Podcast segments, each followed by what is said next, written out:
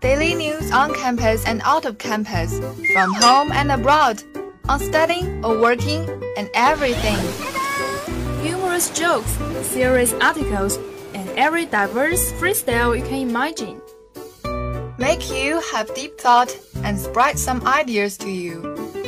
Bring information, knowledge, as well as a good mood. May you enjoy your time listening to English Weekly. We are English Squad of Seven.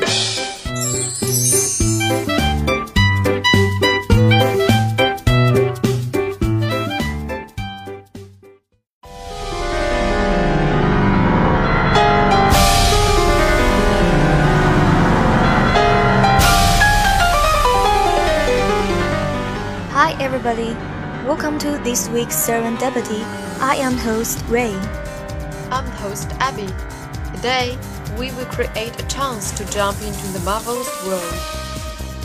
Yes, as everyone knows, the new movie of Avengers set afire to Chinese box office. Up to now, statistical data show it gets 2 billion and 300 million RMB, which might be an amazement. To a certain extent, this kind of success is not an accident as long as you learn about Marvel. Marvel is a famous American comic company. It is started from a small publishing house in New York to one of the most influential companies in history. It was founded in 1939. At the beginning, the company's name is Timely Comics. Ten years later, they renamed as Atlas Comics. In 1961, the company officially changed its name to Marvel Comics, and to determine the formal logo, set a rectangular frame on the top left corner of the cover, with the current character's image inside. I think what makes it successful is Marvel Cinematic Universe, which was abbreviated as MCU by us. MCU is media franchise and shared fictional universe that is centered on a series of superhero films, independently produced by Marvel Studios and based on characters that appear in publications by Marvel Comics. The franchise has expanded to include comic books, short films, and television series. The shared universe, much like the original Marvel universe in comic books, was established by crossing over common plot element, settings, cast, and characters. I cannot agree with you more. The first film released in the MCU was Iron Man in 2008, which began the first phase of films, culminating in Marvel's The Avengers in 2012. The phase 2 began with Iron Man 3 in 2013. The films within the Marvel Cinematic Universe have received both critical and commercial success, and the franchise as a whole ranks as the second highest grossing film franchise of all time. First of all, I will talk about Iron Man. Tony Stark, who is industrial heir. His father Howard was one of the founders of the Aegis Board. In a kidnapping in the accident, Tony invented a set of dynamic enhanced armor. This set of equipment by the gold titanium alloy is made. There are some limitations, laws.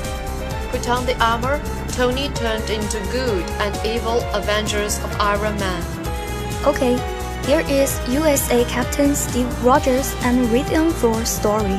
Justice, warm-blooded American original captain of a common soldier unemaciated during World War II, for taking part in the Super Soldier Project Rebirth, and became the only successful experiment has superhuman stamina. During the Second World War, he had made illustrious military exploits, but in the final battle of the Red Skull, Rogers was hit and was frozen. About 70 years after the week again, he then joined the Avengers. Thor was Odin's son.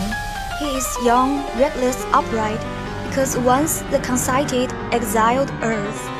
I believe Black Widow attracts our attention as the only female character. She is a former Russian nationality female detective from SHIELD a secret organization. Graceful posture, beautiful face, clear mind, and quick action.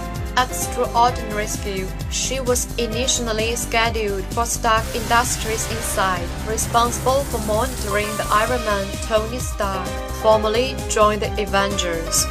In addition, there are other superheroes, such as Black Panther, Deadpool, Hawkeye, Hulk, Scarlet Witch, Wolverine, and so on. On the newest Avengers movie, superheroes try their best to stop Thanos. However, they almost win. Thanos snapped his fingers. Then they all disappeared. They can't be in the dust just like they say in movie. Something is still happening, which left us in inexhaustible reverie and expect. If you want to know what's going on, you can only wait to see the next series. Thanks for Editor Corner. Thanks for instructor Emma Alex. Welcome to continue the same time listening to our program next week. Bye bye. See you.